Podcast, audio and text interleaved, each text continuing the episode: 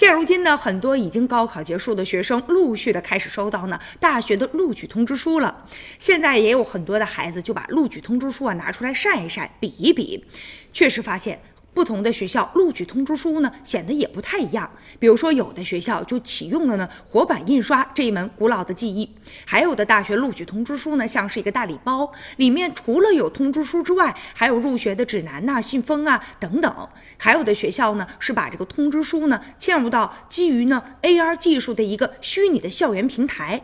再者呢，在陕西也有这个老教授啊和学校的一些代表，他们花了将近一周的时间，手写了四千五百份的录取通知书。这样一来呢，同学们拿到这个通知书会显得啊特别的不一样，而且呢，非常非常的有这个纪念的价值。其实从设计一直到工艺的制作，从外一直到内，其实呢也是非常的用心，各有各的亮点吧。那无论是这个大学生啊，还是呢录取通知书的制作者，其实大家都在希望通过通知书来展现一种仪式感。大学呢在这方面也倾注了自己的用心了，而且呢也可以通过通知书看到学校的办学的理念呢，可以凸显大学的价值和精神的追求。当然，这也是一种个性化的一种缩影了。